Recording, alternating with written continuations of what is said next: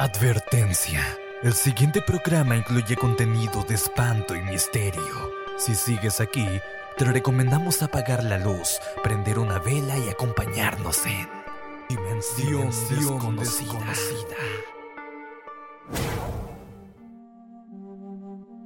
Hola, hola a todos y sean bienvenidos a la Dimensión Desconocida. Les habla Ashley y hoy junto a Daniela les traemos un programa increíble, lleno de mucho misterio y también terror. ¿Cómo estás, Daniela? Estoy muy bien, Ach. Muchas gracias por preguntar. Saludo a todos los auditores y así como decía mi compañera, el episodio de hoy está cargado de oscuridad. Así que sin más preámbulo, vamos con Misterios sin resolver. En ocasiones es agradable viajar solo o sola a un lugar para, no sé, encontrarte contigo, un viaje de introspección, qué sé yo. Pero pongan atención porque, ¿y si ese viaje fuera el último de tu vida? ¿Cómo quedas? Qué horrible, qué, qué misteriosa la pregunta que planteas, Daniela. Pero para nuestros oyentes, eso le pasó a Elisa Lam. Elisa Lam era una chica de 21 años, estudiante de la Universidad de Columbia, británica de Canadá, y ella estaba diagnosticada con bipolaridad y depresión, por lo que estaba siendo medicada con muchos psicotrópicos. Exactamente, ella estaba bajo los efectos de los psicotrópicos y este es un dato que necesito que recuerden más adelante porque es súper importante. Ella en, en, el año 2013 decidió viajar sola y se fue a Los Ángeles en Estados Unidos. Muy valiente de su parte, sí, teniendo, teniendo diagnosticada esa bipolaridad. Esa bipolaridad. Claro. Ella decidió quedarse en el Hotel Cecil, ahí en Los Ángeles, y todos los días hablaba con sus padres sobre cómo iba el viaje, cómo se encontraba ella, hasta que un día no lo hizo más. Y por supuesto los papás dijeron, algo está pasando con Elisa, eh, esto no es usual, ella siempre nos informa de cómo se siente y cómo está, así que siguieron su intuición de padres y denunciaron su desaparición. Tras esto empezó una búsqueda con la policía muy larga y tediosa por lo demás. O sea, ellos tuvieron que viajar a Los Ángeles para acompañar a la policía eh, en esta investigación. Después de casi un mes de esta búsqueda que, mencionas, Daniela, debido a que los huéspedes de este hotel Cecil empezaron a notar algo extraño. Imagínate que un día te pares en la mañana y te vayas, qué sé yo, a cepillar o a lavarte la mano, las caras. Y de repente abras el agua y sale el agua amarilla, con un olor como podrido, nauseabundo. Y esto les pasó a los huéspedes de este hotel. Qué horrible. Y empezaron obviamente a quejarse eh, qué sé yo, algún animal muerto que se coló en la tubería. lo primero que yo es lo primero que, y yo creo que todos los que nos están escuchando pensaron eso. Qué terrible igual esa situación. O sea, imagínense, ustedes auditores y tú, H, imagínense entrar a la ducha o, el hecho de, lavarte los dientes, dar el agua y que salga con un color extraño y un olor como a, muerto, me imagino. Pero nadie imaginaba lo que te voy a contar a continuación. Resulta que los huéspedes comenzaron a quejarse de esto y obviamente los empleados del hotel fueron hasta la fuente del problema, que eran los tanques de agua que estaban en la azotea, y para sorpresa de ellos y de los huéspedes más adelante, se encontraron nada más y nada menos que el cuerpo de esta chica, Elisa Land, dentro del tanque. Ay, no, me imagino, me imagino por lo que debieron haber pasado los trabajadores de aquel hotel.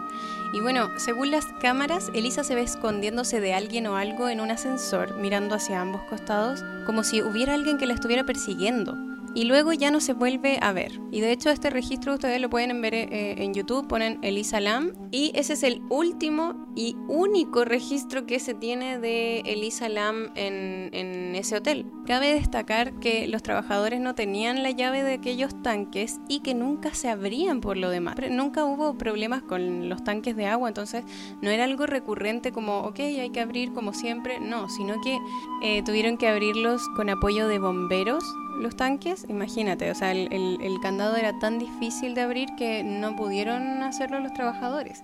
Y esto es súper extraño porque Elisa Lam estaba adentro de estos tanques, o sea, ¿quién la puso ahí?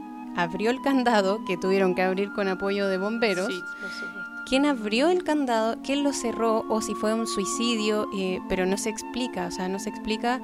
Eh, Esto hasta el día de hoy es un misterio. Ya, por supuesto, se cerró el, el- el caso, pero todavía sigue siendo una incógnita para todos. Si tuvieron que abrirlo los bomberos, ¿de qué manera Claro, eh, ella... o sea, y no, se imaginen unos tanques así como chiquitos porque son eran tanques gigantes de agua. Exacto, como estas copas que hay en algunas comunas. Eh, Me refiero al, al tamaño del tanque para que los auditores se puedan hacer una idea.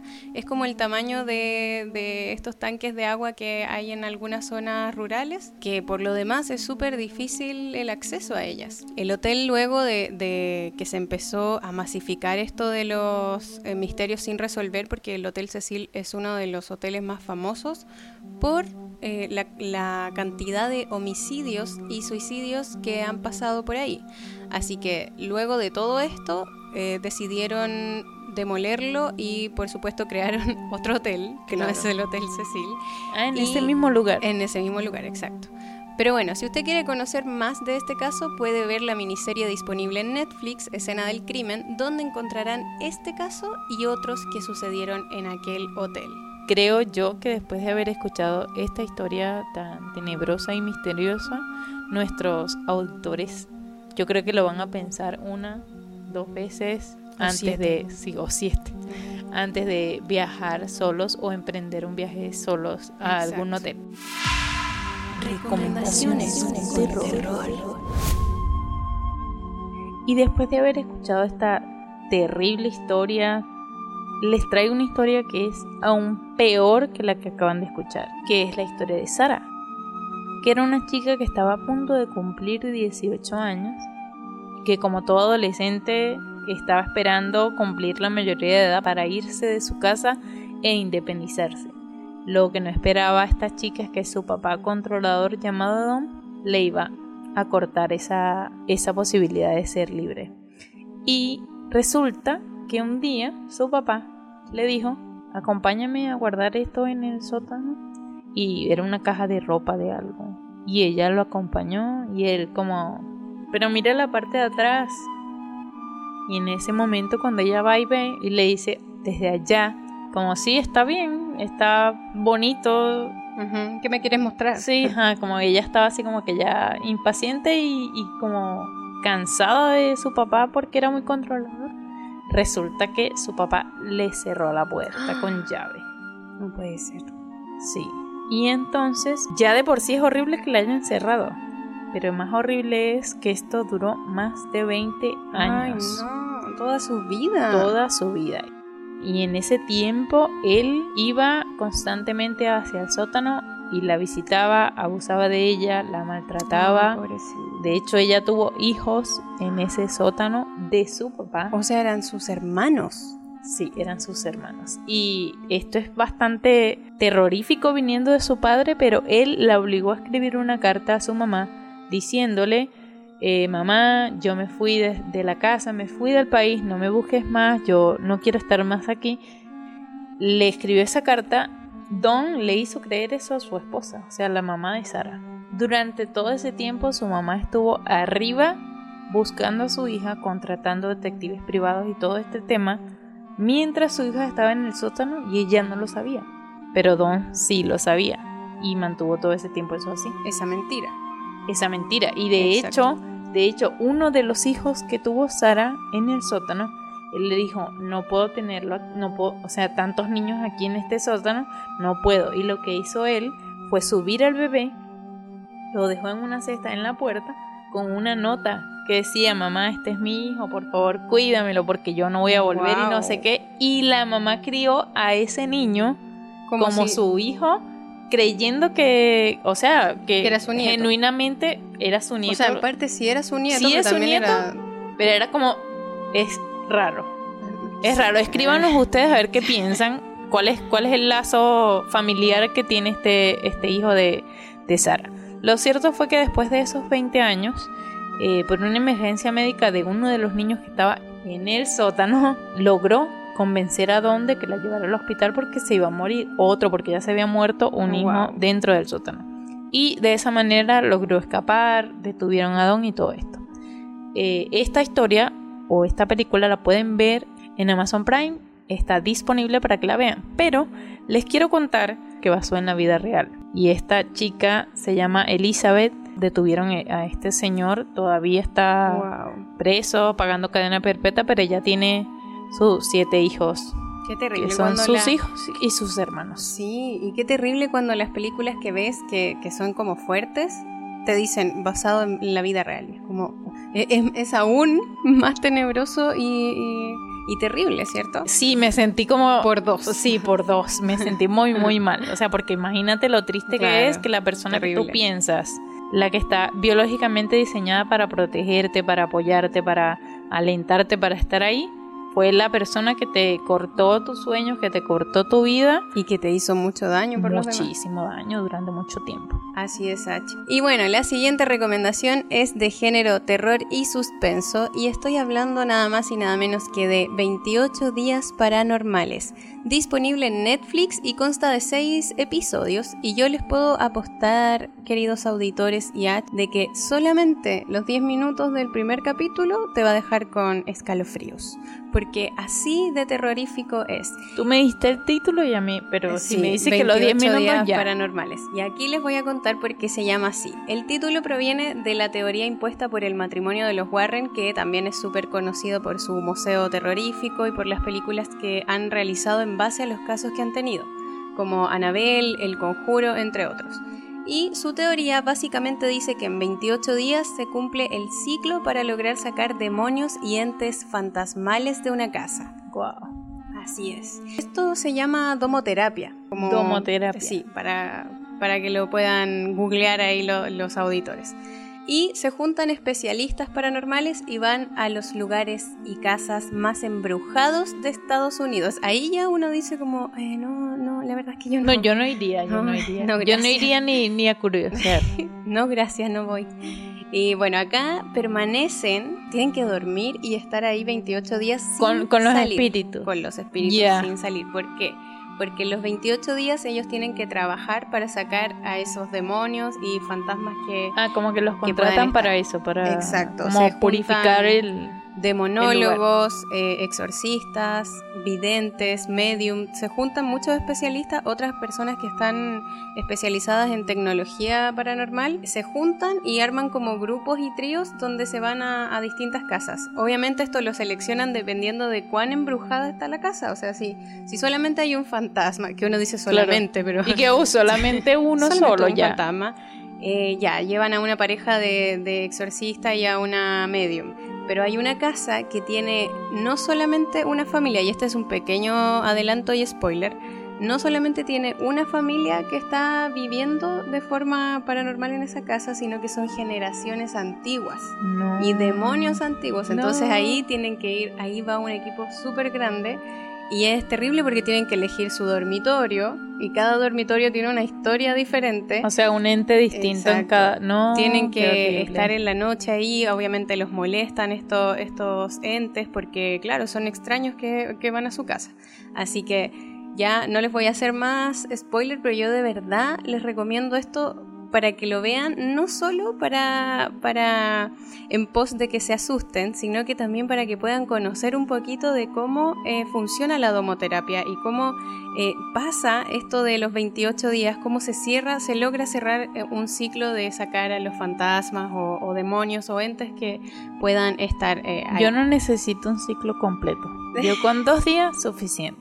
Tuve que ver esta serie de día porque no me atreví a verla de noche y como que con el primer episodio empecé como a, decir, quizás lo que sonó no era mi perrita, quizás hay un ente y necesito los 28 días. Pero bueno, eso es algo que viví yo, cada uno tendrá su historia.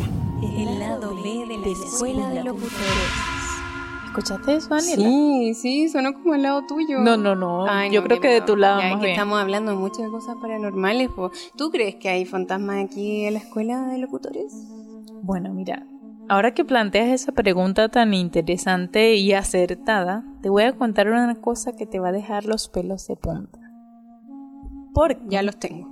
Porque se comenta que hay un ente rondando en la escuela de locutores. Parece que es una mujer, no se sabe aún con certeza, pero dentro de la escuela hay manifestaciones de diversas formas, se mueven cosas, Sí, bueno, nosotras en particular no hemos presenciado ninguna de estas experiencias, salvo la que acabamos de, presenciar, pero los profesores sí, así que recopilamos varios testimonios relatando sucesos extraños y que queremos, por supuesto, compartir con ustedes.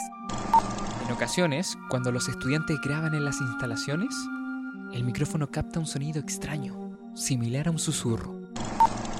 Bueno, eh, en algunas oportunidades por la mañana, antes de iniciar las clases, se escucha a alguien tarareando en el baño de hombres y eso es realmente espeluznante. A veces al retirarse los alumnos me pasa que estoy cerrando la sala y escucho que se caen objetos, que se mueven las sillas, hay como sonidos dentro de la sala, me pasa y me ha pasado varias veces cuando se han ido los alumnos, me quedo solo y me pasa esto. Me ocurrió en una ocasión. Fíjense que al retirarme de la sala 2, cuando ya se fueron los alumnos y voy a apagar las luces, estas se apagaron solas. Y la puerta se cerró de golpe, como si estuviera con llave. No lograba salir de aquel salón. Sí, fue, fue una experiencia terrible. El último testimonio aún no sabemos quién es ni de dónde salió y se podría deducir que es el fantasma. Estoy cansada de deambular en esta casa, mi casa. ¿Cómo logro ser escuchada? La fuente es desconocida y llegó a través de nuestro correo sin remitente.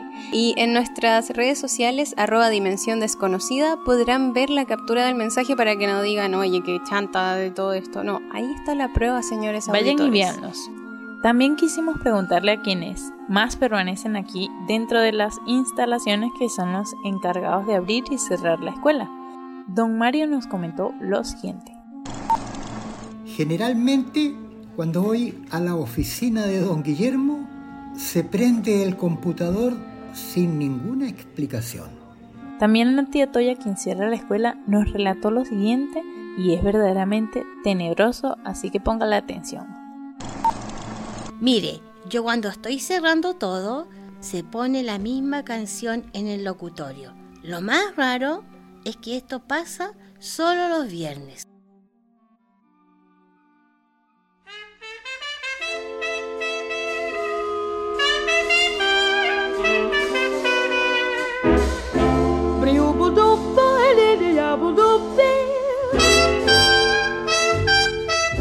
Stars shining bright above you. Night breezes seem to whisper, I love you.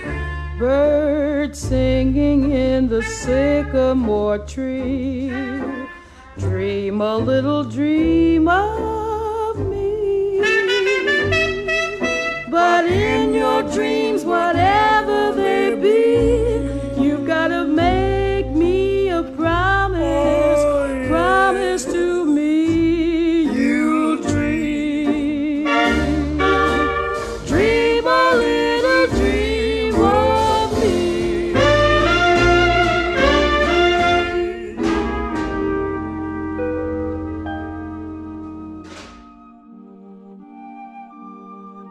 qué miedo igual, pero qué romántico el ente, ¿cierto?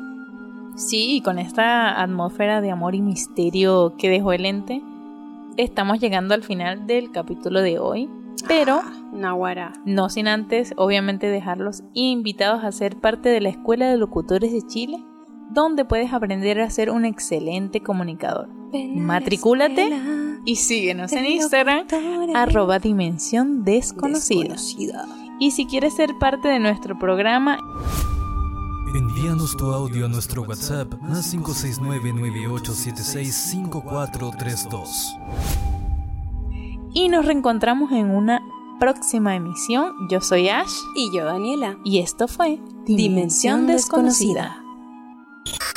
Cuidado al encender la luz. Puede que estén ahí. Te están observando. Esto fue Dimensión Desconocida.